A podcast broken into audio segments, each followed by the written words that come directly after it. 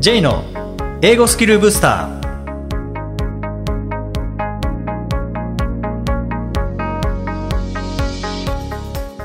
こんにちは J こと早川浩二ですこんにちは、アシスタントのあきです。この番組は旅行や仕事で英語を使えるようになりたい方、TOEIC などの資格試験の勉強している方、英語学習へのモチベーションを高めたい方にスキルアップのコツをお伝えしていく番組です。J さん、今回もよろしくお願いします。よろしくお願いします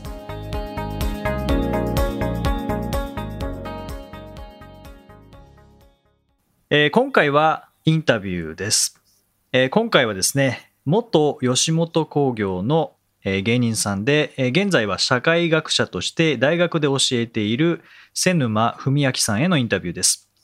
えー前編では瀬沼さんの吉本芸人時代にスポットを当てて、えーコミュニケーション力の磨き方とか、えースキルの磨き方、えーそれから英語学習にもつながるポイントがあるかと思いますので、えーそれを探っていきます。えーどうぞお聞きください。えー今回は瀬沼文明さんにお越しいただきました。瀬沼さんよろしくお願いします。よろしくお願いします。えーまあ、瀬沼さんはまず、まあ、芸人さんだったということなんですけれどもなぜ芸人さんになろうって決めたんですか？えっとですね、まあ単純に高校の時に人を笑わせるのが好きだったっていうところが出発点なんですよ。うんえっと、文化祭かなんかで、こう、一緒にそのコンビで入ったその友人と一緒に漫才をして、比較的こう、まあ、100人か200人ぐらいの前で受けたなっていうのが一番最初で、で、その後なんですけど、それで、あ、意外と受けたなっていう感じの手応えがあった後に、テレビ番組で、はい。お昼の番組だったんですけど、オーディション番組がありまして、はい。今の分子師匠はい。が、なんか MC をやられていた。あと、まあ、狭間寛平さんかな？はいはい。はい。で、えっ、と、が司会をやられてる番組に、なんかオーディションで、あの、たまたま、結構な確率だったと思うんですけど、うんうんあの、通って、そのコンビで。はい漫才を2分ぐらい、三子師匠、当時の前ですることができて、で、まあそこでなんか結構褒めていただけて、はい。それで結構天狗になっちゃってっていうところが一番きっかけでしたかね。俺らいけんじゃね？みたいな風なところは強かったと思います。その時に「いらっしゃい」で吉本にヘッドハンティングみたいな話も少しあ終わった後もあって、へえあ、これ本当なんじじゃないの？っていう風に信じちゃったんですけど、でもまあ、ちょっとどうだったかなっていう、なんかこう、高校生の制服着てたりもしたんで、ゃうんうんん、なんかまあ、ちょっとこう、乗せられちゃったかなみたいな気も後から考えるとするんですけど、でもそうなんですよね。裏でも言ってくれてたんで、信じちゃいますよね、高校生としては。まあでもリップサービスじゃないですよね裏で言ってくれてたっていうことはわかんないですけどね。まあ、そうだと思うんですけどね。でもなんかそれを信じて行こうみたいなことにはなりましたね。うんその後に NSC でしたっけ？そうですね。あの、厳密にはそれが多分高3の時だっ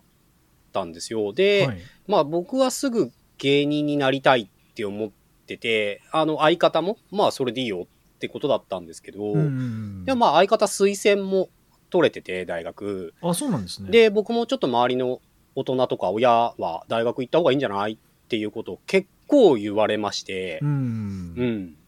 そうですね。それで大学には一応行こうっていうことで大学に行ってたんですけど、やっぱなんか年でだんだん焦ってきて、いや、若い間の方がいいんじゃないみたいなことになって、大学3年の時に吉本の養成所に入ったっていう感じですね。それは大学を辞めて入ったんですか？あ、えっと、辞めずにそのまんま養成所に行きましたね。お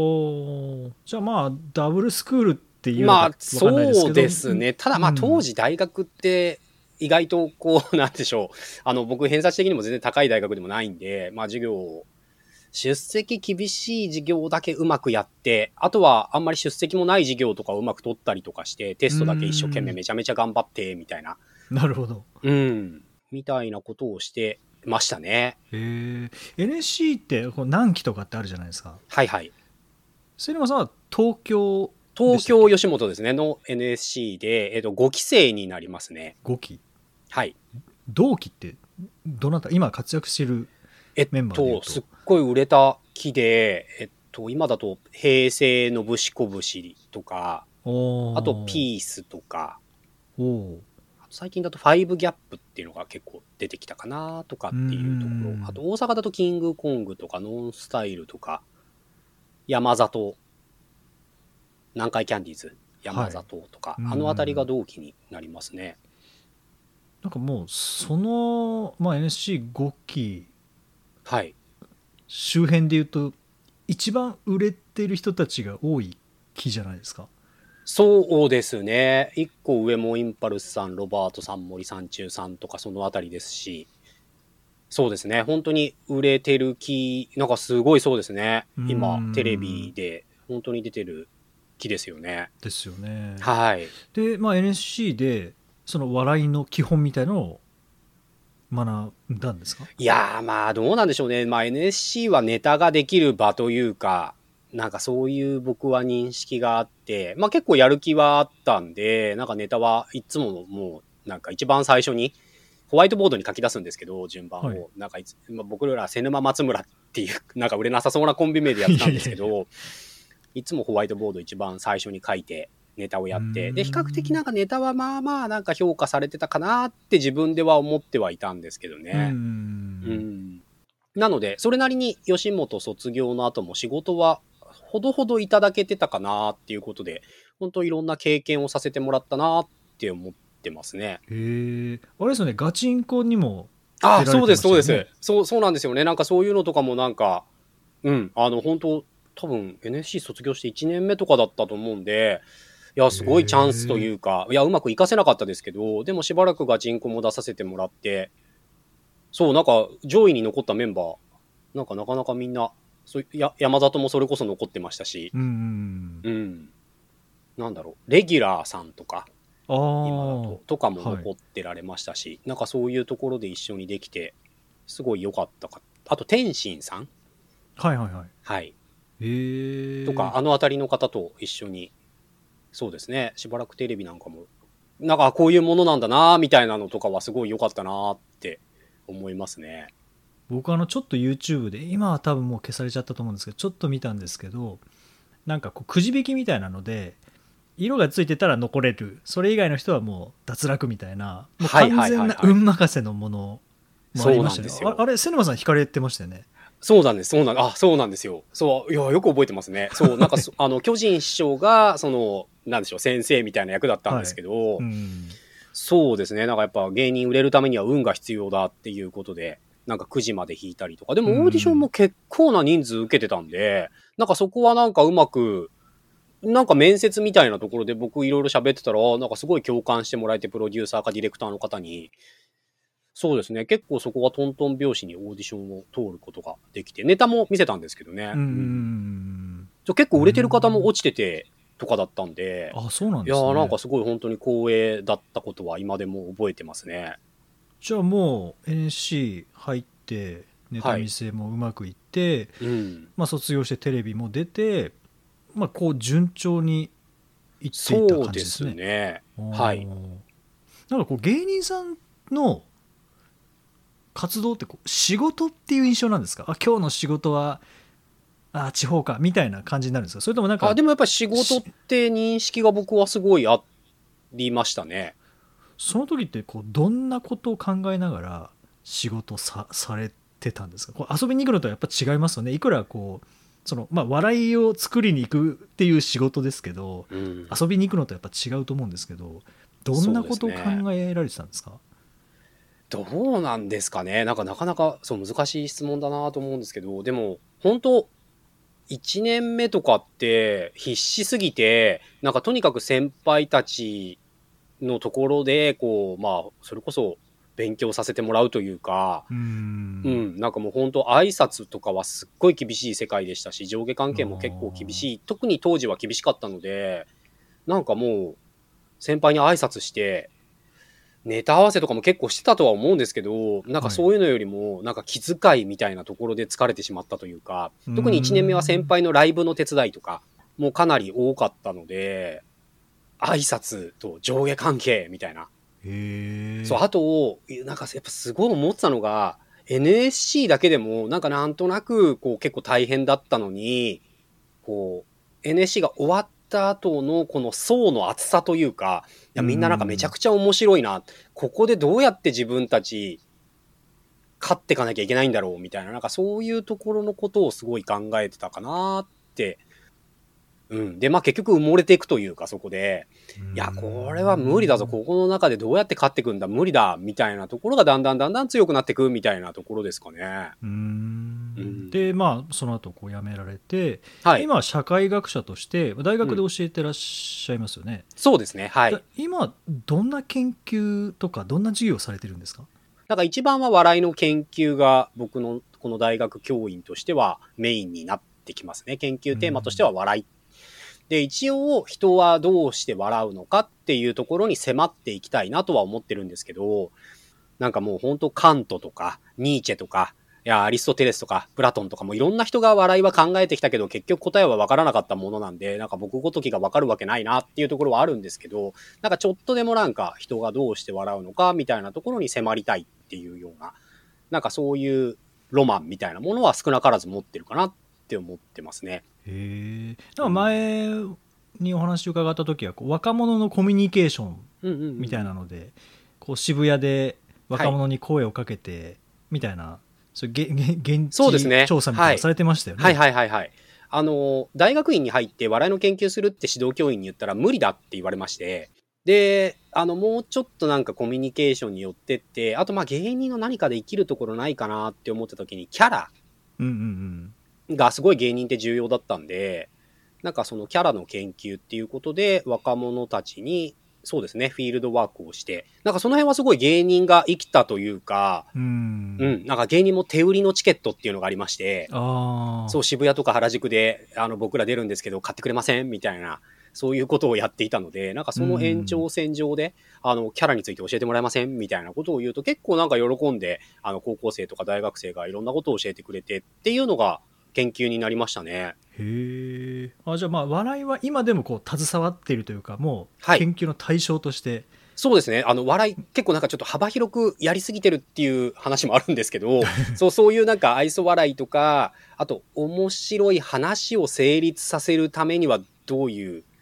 な、なんだろう、な何が重要なのかみたいな、なんかそういうことを他の研究者と一緒にやってたりとか、あと、お笑いも、今でも一応お笑い文化みたいなところは研究対象でして、いや、なんかかなり手広くやってるなっていう感じが自分の中ではします。僕も2008年か9年ですよね、はい瀬沼さんの笑い学入門という授業を受ねけ。させていただいて、はい。ありがとうございます。いや本当勉強になりましたね笑いっていうのはこんな計算されたものなんだっていうのが、もうそれこそ笑い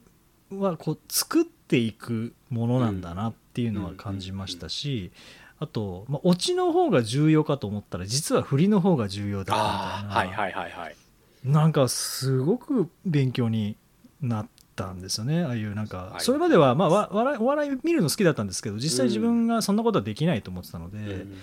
で瀬沼さんの授業を受けて実際にその自分の授業の中に、まあ、23分の小ネタを作っはいはて入れることによってうん。授業がすごくやりやすくなったんですよね。ですか。うん、だからこうあ笑いってやっぱ大事だなと思ったんですけどちょっとここからまた話を戻して、はい。瀬沼さんの芸人時代あの話をメインにしたいと思うんですけどもこう、まあ、テレビに出てる芸人さんっていうと、はい。面白さ。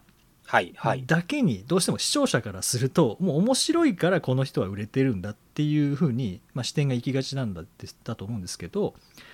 やっぱこう影の努力ってあるだろうなって思うんですよね。なるほどなるほど。うん、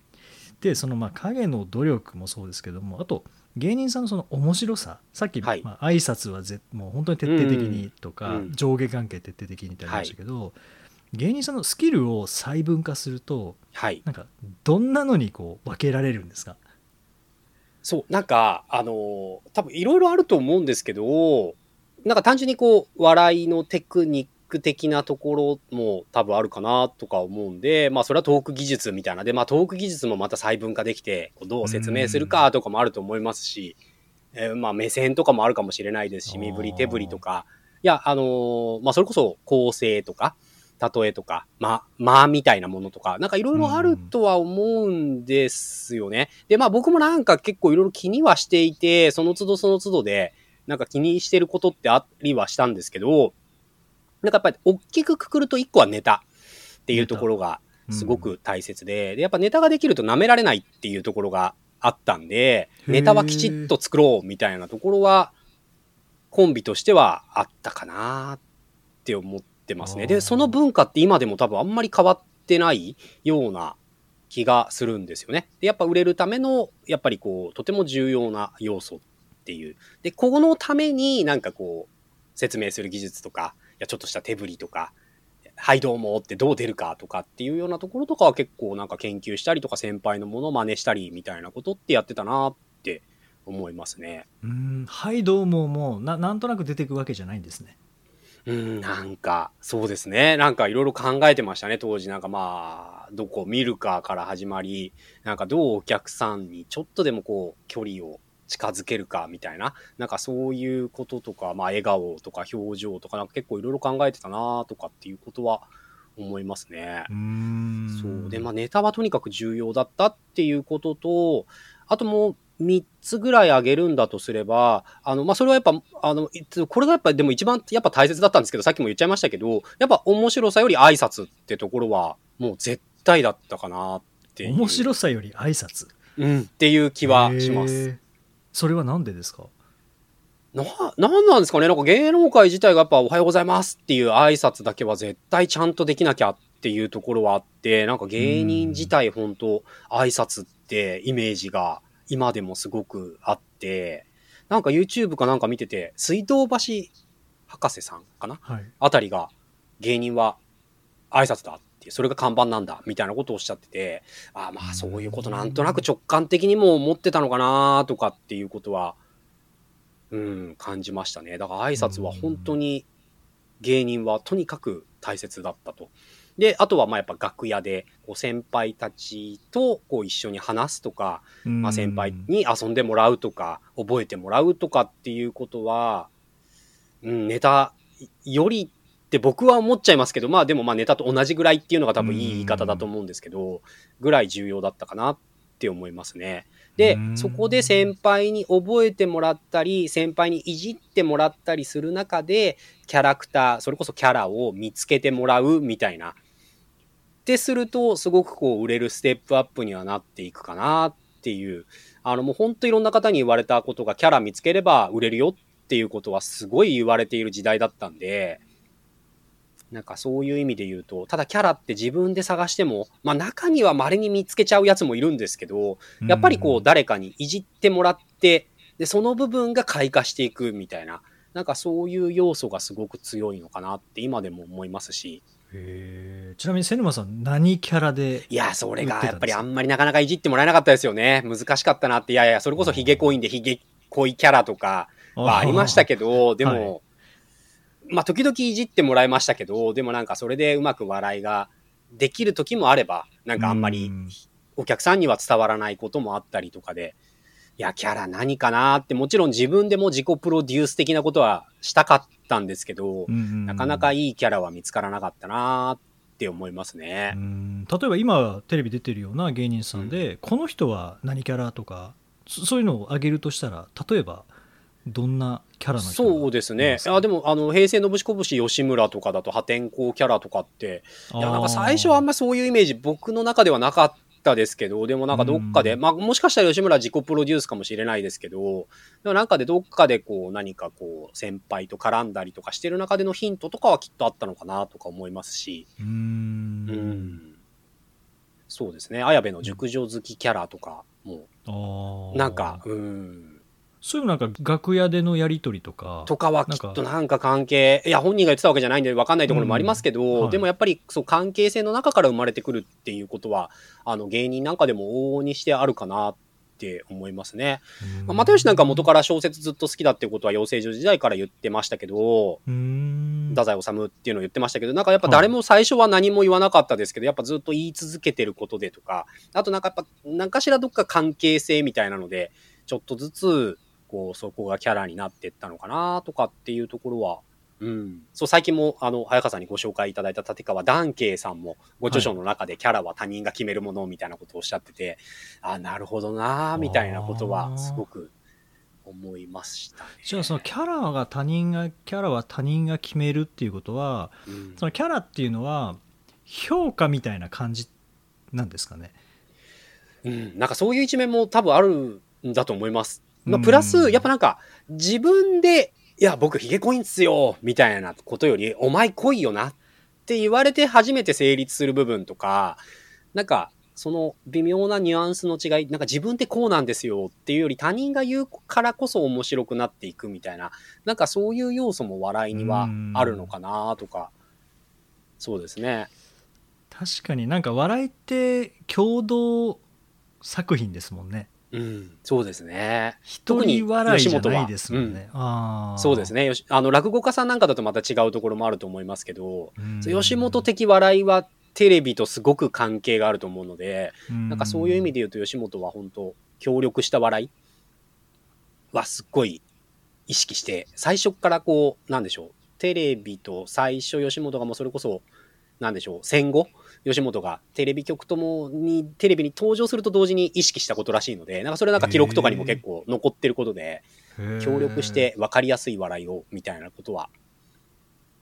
そうなんですよね。じゃあなんかもう例えば話し始めてうん。この会話を着地点はここにしてうん。落とす。そこまで2人で作り上げていくっていうのをこう暗黙の了解みたいなものでキャッチボールをこうしていく技術を皆さんも持ってるっていうそんなイメージなんですか？例えば将棋だともううん。何手も先まで読むじゃないですか、うん。こう来たらこうでこう来たらこうでって、芸人さんってなんかそそれに似たことをそうですね。あの、アドリブなんかだと、そういう要素ってかなりあるかなって思いますね。で、多分それもだから多分二通りぐらいあって、えっと、まあ、一個は楽屋でもうすでに作られたものをもう一度テレビとか、そのフリーで、あの、アドリブっぽく見せてやるっていうパターンもあると思うんですけど、うんそうもう一個は、そのなんか芸人の面白さの最初の質問にちょっと戻るところもあるんですけど、そう挨拶と、あの、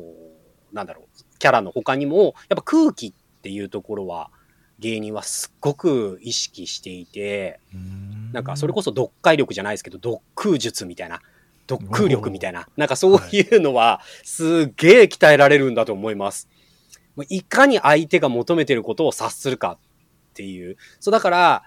テレビのトークとかってもう本当に察し合いどうする？どうする？どうする？みたいなのを徐々にやって、どっちが落とす？どっちが落とす？そっちだ。じゃあ突っ込む？みたいな。なんかそういうやりとりみたいなのっていうのは、まあ、かなり駆け引きもあるでしょうし、そこで自分が目立っていい目立っちゃダメみたいなところも空気ですし、なんかそういうのを徹底して読むようなトレーニングっていうのをなんか若手時代は意識するというか、で、それがやっぱりこうまた先輩と話すとそういう機会になるので、で、それがまた舞台上で生きるみたいな。だからなのでなんかその辺ってすごく関わりがある。挨拶、先輩と話す、あとキャラ、あプラス空気読むみたいな。なんかこの辺が多分芸人の一番メインにしている。いやまあ今最新事情はちょっとわかんないですけど、でもまあ少なくとも僕の時代はそういうことっていうのがとっても重要だったなっていう。なんか今のお話伺うと仕事の現場は普段の努力の成果を発表する場なんですね。いや、そうですね、きっと。いや、そうなんだと思います。そう、だからそうそう、本当いや、なので結構その裏が重要かなって思います。なので、なんかあの芸は真似が重要っていうことってやっぱ吉本でも言われたんですけど、まあ、もちろん舞台上袖から見て真似るっていうところもすごい重要だったんですけど、やっぱこう裏で先輩たちがさらに先輩たちにどういう風な姿勢でいるかとか、どんな風にその輪の中に入ってるかとかってすっごい勉強になったなって思いますね。う。ーん。じゃあもう本当に僕らがこうテレビで見てる姿っていうのはもうまさに氷山の一角であって、まあ、そうですね。もう見えない部部分が、うん、まあ、当然カメラも回ってない部分とかうん、もう日頃舞台にいない時はい。に何をしてるかっていうので、うんあのテレビのあの場とか舞台のあの場が出来上がってるんですね。っていう要素はかなり強いかなって思います。いや、もちろん、あの、もう、裏は全く喋らない方とかもいらっしゃるんで、あの、まあ、一概にそうとも言えないですけど、でもなんか多くの方はやっぱ裏ではちゃんと挨拶は、あ、でもまあそういう方でもやっぱ挨拶はちゃんとしていてとかっていうところはあるので、そう本当そうですね、氷山の一角で、なんか裏もっと面白いよな、みたいな。うん、なんかそっちはそうですね。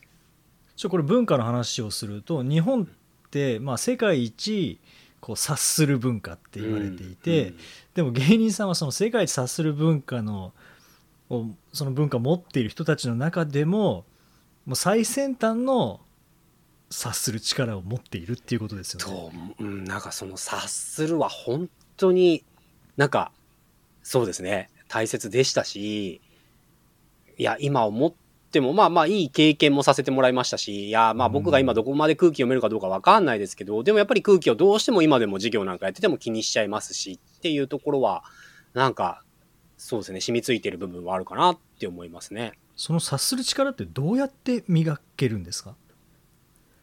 いや、まあ失敗もしましたし、あと何なんでしょうね。どう磨くんでしょうね、これうね。んうん、まあ経験とかもあるんだと思いますし、なんかそういう空気を読まなきゃいけない圧力が強い場にいることによってよりなんか磨かれるとかもあるような気もしますし、読めよっていうのがもうすっごい圧が強かったような気がすするんで、まあ、特にその本番とかってそういう場だったりすると思うんで、はい。なんかちょっとした温度を間違えて、元気よく行き過ぎてもダメだし、なんかこう適度なところでっていうような、そういう場にいることによってより磨かれた？なるほどうんそうすると例えば、まあ、本当に明らかにこれ違うよねその空気感違うよねっていう場合はテレビだとカットされちゃうと思うんですけどはい、はい。でも実際要は滑ってるのにカットされないシーンってテレビで、まあ、結構あるじゃないですか。うんうんうんうんあれはもうあえて、まあ、そういうの狙いなのかその空気感違うことが面白いという一つの芸として、うんまあ、カットされずに残っているとかなんかそそういう感じなんですかね？そうですね。あの、なんか多分その辺はそういうなんかいろいろ、まあ番組によっても多分あると思いますけど、なんかその空気読めないところもなんかうまくこう笑いに処理できてたりとかすることも多々あるのかなとも思いますし、まあ逆にその自然さが面白いとかもあるんだと思いますし、滑らすのもなんか、なんかその辺もなんか空気のやりとりみたいなのはあるのかなっていう。なんかその辺は結構いろいろありそうな、く、なんだろう、芸人の失敗ってやっぱすごい笑いの一つだと思うんで、はいうん、なんかそういう意味で言うと空気読めなかったっていう失敗がすごくこう笑いになるとかだとやっぱ置いとく必要があると思いますし。うんん。そのまあ芸人さんのコミュニケーション能力のまあ高さっていうのは、はい。その察する力うんから来ているものとか、まあ挨拶とかってあると思うんですけれども、例えば英語学習においても、うん。まあ、単語と文法とか発音だけ知ってれば外国人と仲良くなれるかっていうと違いますよね。そのいくらうん。正確な英語を話せても仲良くなるとかっていう、まあ、コミュニケーション能力が上がるわけではないですよね。はいはいはい。この辺ってうん。多分言語力じゃないところだと思うんですけどはい。さっきのは察する力空気を読む力、うん。コミュニケーション能力って、まあ、それも含めてプラス言葉を出して相手が欲しいものを言うとかうん。その場を盛り上げていくとかってあると思うんですけどこれも磨けるんですか？なんか、そうですね。まあ僕、芸人やって少なからずそういう部分って磨かれた部分はあるかなとは思いますし、なんでしょう、人間関係とか、高校ぐらいまでってそんな上手じゃなかったような気も、今も別に上手かどうかちょっと何とも言えないですけど、でも、芸人をやって、すごいそういうところは意識するようにはなったなっ、とは思うので、何かしらのそのコミュ力的な要素、その喋るとか言語的な要素以外のところで何かこう学びはして、今のこう、まあ大学での人間関係とか、まあ学生との人間関係とか、まあ友人関係とかには少なからずは活かせてるかなとは思いますね。うーんうん。まあ、もしかしたら答えが同じになってしまうかもしれないですけど実際に芸人という職業をやられてはい。これは良かった逆にこれ芸人という職業しなかったらつかなかったらこの力磨けなかったかもしれないみたいなのってありますか？そうですね。まあまあ、もちろん今まで話してた空気もそうだと思うんですけど、うんでもなんかそういうふうに早川さんに聞いていただけると、パッと思いつく答えだと、話す方の技術より聞く技術かなっていうところはすごく思うところで、そのうん舞台袖から先輩のネタとか先輩のトークとか、まあもちろんテレビでも先輩たちのトークをもうほんと一語一句聞き逃さないように。で、まあ当然舞台に一緒にいたら僕ツッコミもしなきゃいけないですし、なんか話広げられたら広げたいですし、えーあんまボケは僕そんなできなかったような気もしますけど、でもなんか言わなきゃいけないところもあったりとかっていう、なんかそれって本当によく聞いておかないと、まあ当然空気も読めないですし、なんかそういう意味だと聞く技術って今でもすごく生きてる部分かなって思いますね。だから芸人やって一番、なんか今でも、なんだろう、よやってよかったな、その能力伸びたなっていうところを聞く力かなって答えますね。うーんう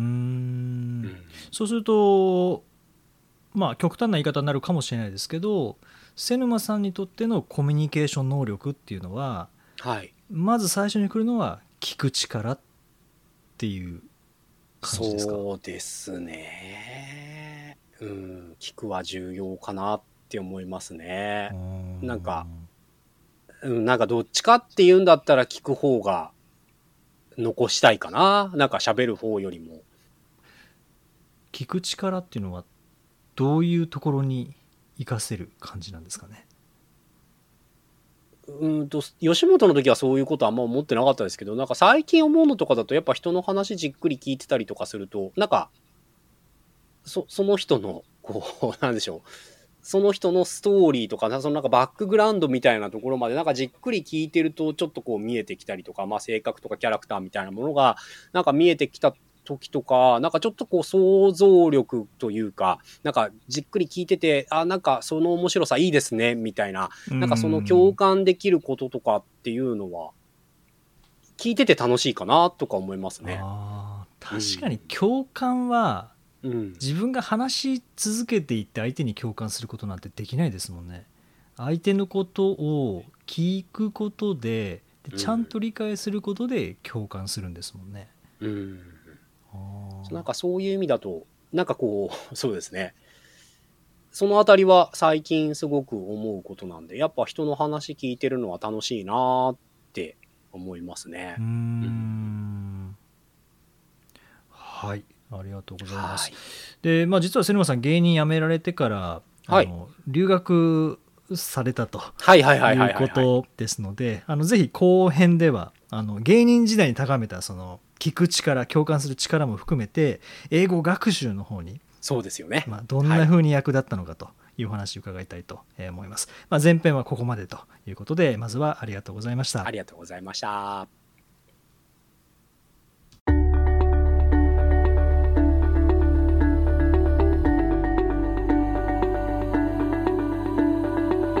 Useful expressions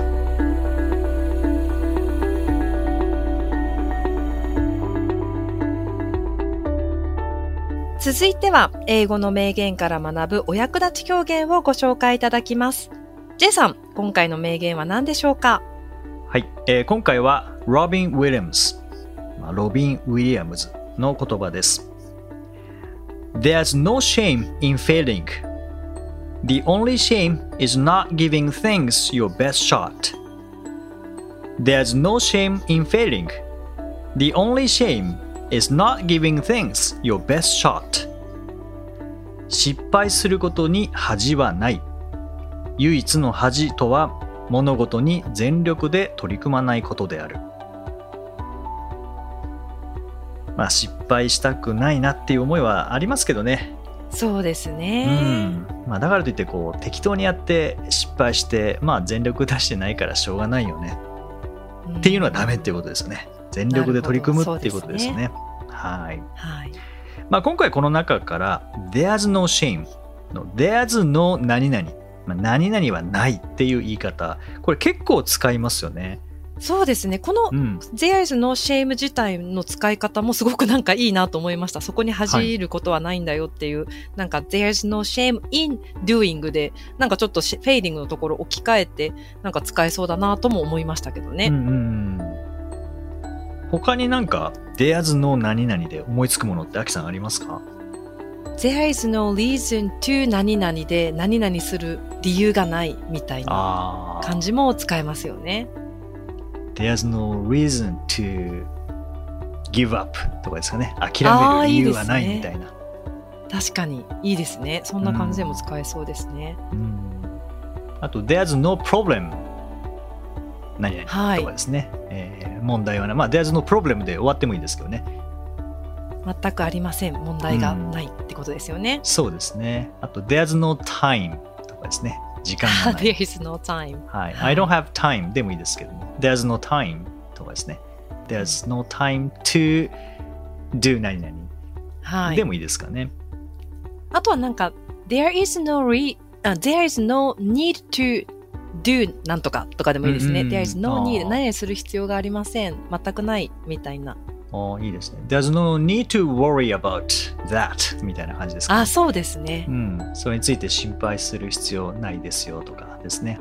うん。